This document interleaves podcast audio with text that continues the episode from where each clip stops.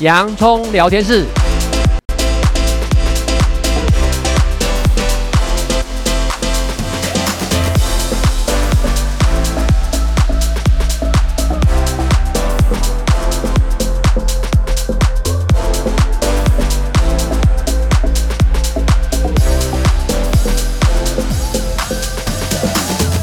这里是洋葱聊天室，人生如洋葱，要勇敢小心的剥，不怕掉眼泪，从挑战中让生命更璀璨，陪你度过生命大小事。我是洋葱茶医师，我是魏兆文老师。哎，本周呢是这个月的第三周，很开心。为什么？因为礼拜四又开始呢，要准备弹性放假哈。因为礼拜四呢，六月二十二号嘛，是端午节哈，这样子就是，如果以端午节来讲，我们应该讲说农历的五月初五啦，开始呢又要放假，不知道大家呢现在心情开始有没有一些小小的开心啊，或者已经开始准备一些小小的一些呢家庭呢的一些旅游计划哈。那也先在这地方先祝福呢大家呢，呃，全家呢端午节呢都有一个呢开心的一个呢好的一个时光啊。那当然呢，碰到一些节日啊，我们呢总希望呢，呃，与听众朋友分享一下这些节日的它为什么会有这节日的来源啊，以及我们纪念它的一些意义。节日势必是有纪念，这些都是一些文化的传承。那文化也就是一个民族性、一个精神的一个粮食嘛，哈。那端午节就是在农历都是以农历计算，所以国历的话会有一些差异性。那农历一定就五月初五，那正好今年呢又是闰二月，所以稍微呢就。哎，现在就已经到了六月下旬了哈。嗯嗯嗯、那在五月初五的时候，正好其实都是蛮热的时候。大家现在呢，一定也会感觉到，那已经这气候已经开始又蛮热了哈。那五月初五呢，不但称为端午节，也称为端阳节或者五月节。那其实呢，在台湾的话呢，现在可能没有像以前的这么流行。稍微在呃以前的时候，我们常常在划龙舟嘛。啊，划龙舟的比赛，那因为我们本身是住在呢新店碧潭，我就知道那边哇有好多龙舟比赛，蛮热闹的啊。那当然啦，端午节呢也称为呢玉兰节，为什么呢？这些我们今天在节目里面都会跟听众朋友呢做一些分享。端午节当然最先是取于中华民族的一个年代哈，那最早呢其实呢是有一个部落叫龙腾哈，龙腾族他们的一个图案啊，那这个龙腾龙图哈，这个龙。龙嘛，就天上的飞龙在天的龙，那这龙图腾呢，他们就是以龙舟的形式呢，来呢祭祀他们这个部落的一个呢文化啊，这样。那后来呢，为什么他这种呢龙图腾的这种部落呢，它会被呢整个呢华人文化所延续下来？其实还是起源于战国时代，大家都知道一个爱国诗人屈原啊，他就在农历五月初五投汨罗江嘛。那他呢？那时候呢，就是感慨于整个环境的一些，让他会觉得呢，真的是时不与我啊，这样子无没有能力可以发挥。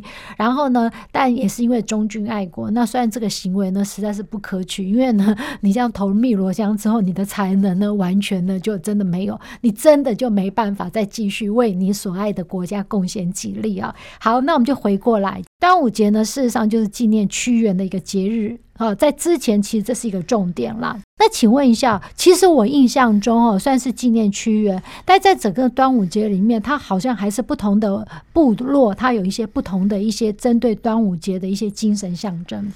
我们先补充一下，像为什么叫纪念屈原，然后因为屈原其实是春秋时期的一个楚怀王的大臣嘛，哦，他其实也是一个大才子。因为呢，如果我们在很有名的一些文学写作呢，什么《离骚》啦、《天问》啦、《九歌》啦等不朽的诗篇呢，还有《怀沙》啦，都是他写的。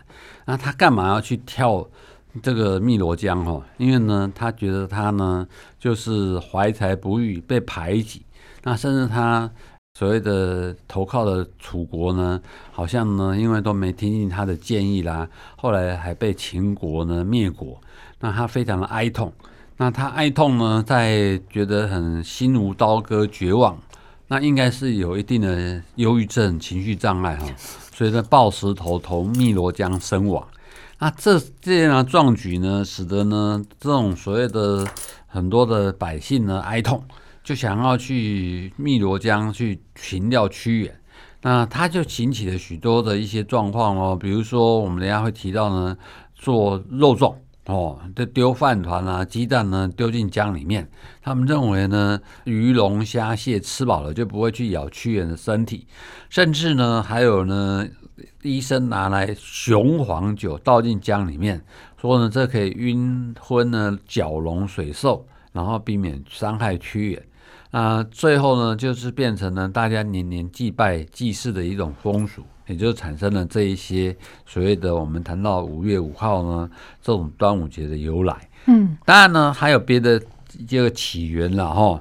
比如说我们在提到说古代的时候呢，他们有一些祭拜哈，在长江中下游地区呢，比如新石器的时代呢，有一种几何印纹陶呢，是为特征的文化遗产。那该遗存的民族呢，就是一个崇拜龙图腾的百越族。那他们呢，会有断发纹身的习俗，哈。那生活在水乡，是号称是龙的子孙。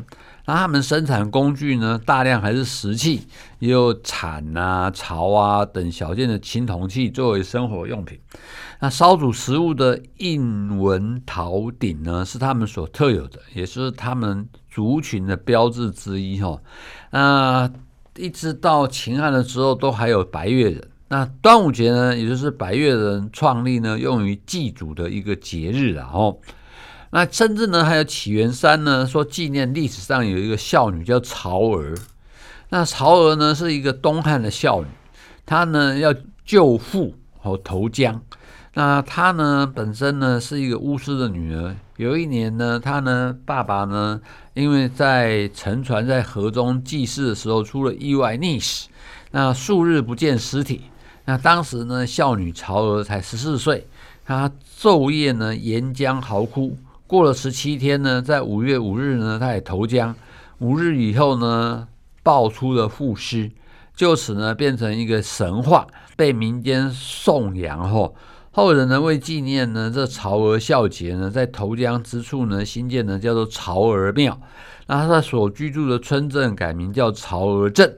那曹娥殉父之处就定名为曹娥江。这听起来其实蛮有意思的哦，就是一个端午节，农历五月初五，最早呢从新石器时代的一个部落，然后之后到春秋战国时代的呢屈原，然后之后呢又到东汉时候的孝女曹娥。你看啊，同样的一件事情，其实呢有这么多文化历史的一些精神意涵在里面哈。所以其实文化真的呢，我们呢其实要继续的传承下去，那你就会觉得精神上是非常富足的。那在这地方呢，我倒要请杨医师稍微再提醒一下，因为我们现在以现在医学观念都知道，屈原呢应该是已经是有罹患忧郁症了啦。这样，那忧郁症基本核心就是失落感嘛。那请杨医师呢，在上一段节目的呃休息之前，来帮我们呢再提醒一下忧郁，什么是忧郁症，好吗？其实忧郁症是一个脑的疾病哦，它是脑里面像血清素啦、多巴胺、肾上腺素产生失调，它会产生呢情绪低落、多事情呢失去兴趣乐趣，会产生失眠啦、食欲下降、体重减轻啦、负面思考了、自杀的意念、企图啦，然后精神很不集中啦、疲倦感。那这一些呢，如果持续两周有相关的症状，他应该赶快找精神医疗的团队，包括医师、护理师、心理师、社工师等等来做治疗，他是可以治愈的。所以在屈原时代，并没有像这些呢身心这种精神科的这种专业医疗团队。但你如果以上的这种情绪超过两周以上都无法呢，能够呢频率都无法下降，那这样的话呢，现在有很多的一些团队呢都可以协助你。好，那因为呢。这个礼拜呢，要碰到呢连续假期，好，所以呢，针对这个假期，就是端午节，我们想来呢，跟听众朋友呢，再继续分享，除了它起源之外，还有我们常见的一些习俗。那这些习俗，其实如果以现代的这些现代的一些整个社会的环境变化，总是会有一些的一些改变，但是基本上面呢，还是有一些习俗呢，是被大家呢所保留下来的。这样，不论你是在都市或非都市，其实。我觉得这些习俗呢，每次有看到这些呢活动呢，哎，那在被呃媒体、报章、杂志报道的时候，我都觉得蛮有趣的，而且这些都是一个比较好的事情。为什么？因为它是鼓励你走出来，而不是在网络上面的一些习俗啊。那当然，第一个就是赛龙舟啦。那赛龙舟这地方是应该是端午节最重要的习俗吧？对啊，它呢，其实呢，就是说我们刚刚提到过哈，古代的楚国人因不忍心呢，是贤臣屈原投江死去，所以很多人呢划船呢，就是追赶拯救，所以争先恐后呢，追到洞庭湖的时候不见踪迹，所以呢，他们会所谓的赛龙舟、划龙舟来纪念屈原。借划龙舟呢，然后驱赶江中的鱼，以免鱼呢吃掉屈原的身体。那一般划赛龙舟的时候，要请龙祭神；画龙头的时候，还要唱歌助兴。嗯，当然现在来讲呢，我们划龙舟呢，也是当成一个运动项目了哈。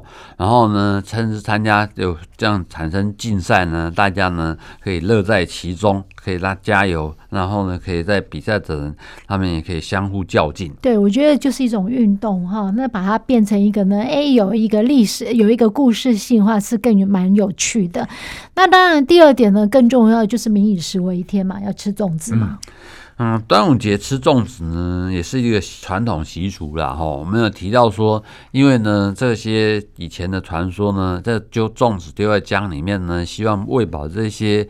龙虾蟹啦，别让他们呢去咬巨人的身体。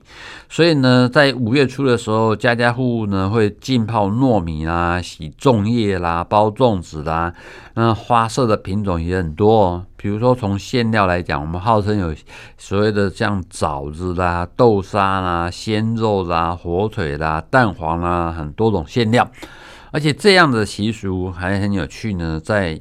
亚洲地区，包括像中国啦、朝鲜啦、日本啦，甚至东南亚一些国家，它还都蛮流行的哦。嗯，所以呢，其实这整个在亚洲国家的话，我觉得这个呢，他们其实还是有呃脉络相传，在亚洲整个，比如说是东北亚，在日本、韩国啊，或者东南亚地区，其实都有一些类似的一些活动来庆祝啊。那当然呢，端午节的时候是真的是夏日炎炎哦，好热。那好热的时候呢，大家都要特别在注意到一些呢病毒的一些流传，或者怎么样子预防一些病毒的一些入侵。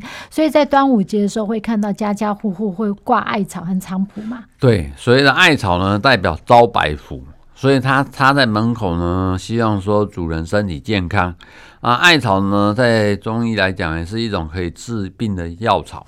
针灸里面的灸法呢，就是用艾草作为主要的成分，放在穴道上面进行灼烧来治病。那菖蒲呢，是中原呃天中的五端五瑞之首，象征呢驱逐不祥的宝剑。那叶片呈剑形，插在门口呢可以辟邪。那端午呢是入夏后呢第一个节日，气温上升，也就是疾病多发的时候。所以在很多年前呢，人们会在家门口呢挂几株艾草跟菖蒲来驱病、防蚊、避邪。嗯嗯，所以呢，其实蛮有趣的，因为人呢为了要活下去，都要趋吉避凶嘛。像这种菖蒲，刚杨医师提到呢，就是驱除不祥的宝剑，因为它长得呢就像一条一根剑一样。那艾草呢是招百福的啊，这样子我避凶，然后我要趋吉，那叫招百福来挂艾草这样子。那艾草上面呢，其实它还是会有一些植物性的一些成分，会有一些驱除一些蚊虫哈。那现在很多其实现代的一些整个呢一些发达都会把这些东西变成一些精油等等，我们常常在喷一些精油等等。这些也蛮有趣的哈，这样，因为呢，通常一般要挂这些什么艾草、菖蒲这种，为了要辟邪，通常呢，大家一应该呢，好像都是在呢中午的时候就要把它完成嘛。这样的话呢，因为在正中午的时候呢，夏日炎炎，所以我们要把它提早完成，还有喝雄黄酒这些等等。我记得小时候呢，就拿那种雄黄放在米酒里面，然后我们不会喝，但会在脸上呢就画一些图样啊等等，但是不会喝下去啊，都有意思。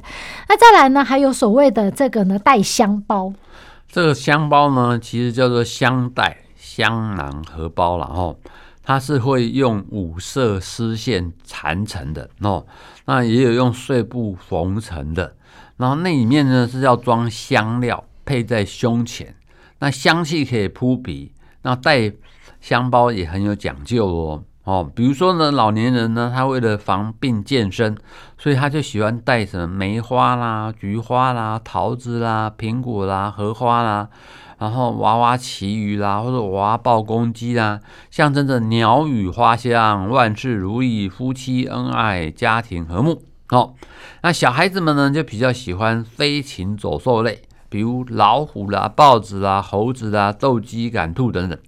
那至于青年人呢，带香包呢也很讲究，热恋中的情人姑娘呢，就要精心制作一个别致的香包，赶在呢端午节前呢送给自己的情郎哦。嗯，所以呢，其实我现在呢，我都还可以想得起来呢。小时候呢，每次要到端午节之前，传统市场都会在卖不同的一些香包，哇，那个味道呢，闻起来你都觉得哇，那种感觉是一种很幸福的一种时光哦。那刚刚杨医师有提到说，那什么五色丝线，其实五色分别就代表青、红、白、黑。黄啊，这样，那这些都是一些呢，在其实华人的一个呢文化历史上面，都代表一些吉祥的颜色。好，那我们讲完呢，哦，一些习俗，那一定还有一些禁忌。那在端午节里面常见到的禁忌有哪一些呢？举个例子哈，比如说呢，我们会包肉粽，你可能会送人，那他的禁忌就是不要送整串的肉粽，因为台湾习俗中呢，上吊死者就叫做吊肉粽。所以你如果送有绳子的整串肉粽给别人呢，会触眉头，不吉祥。所以送礼的时候就习惯将串粽呢解开来，成为一颗颗的散粽，才不会失礼。嗯。第二个呢，避免戏水游泳，因为端午节呢有恶日之称哦，很可那所以这一天又被称为毒日、阴日。地方习俗认为说这一天的水鬼最凶。在水里抓交替的几率很高，所以流传呢，丢粽子下去给水鬼吃，让他们一直藏在水里，不要出来凡间了哈。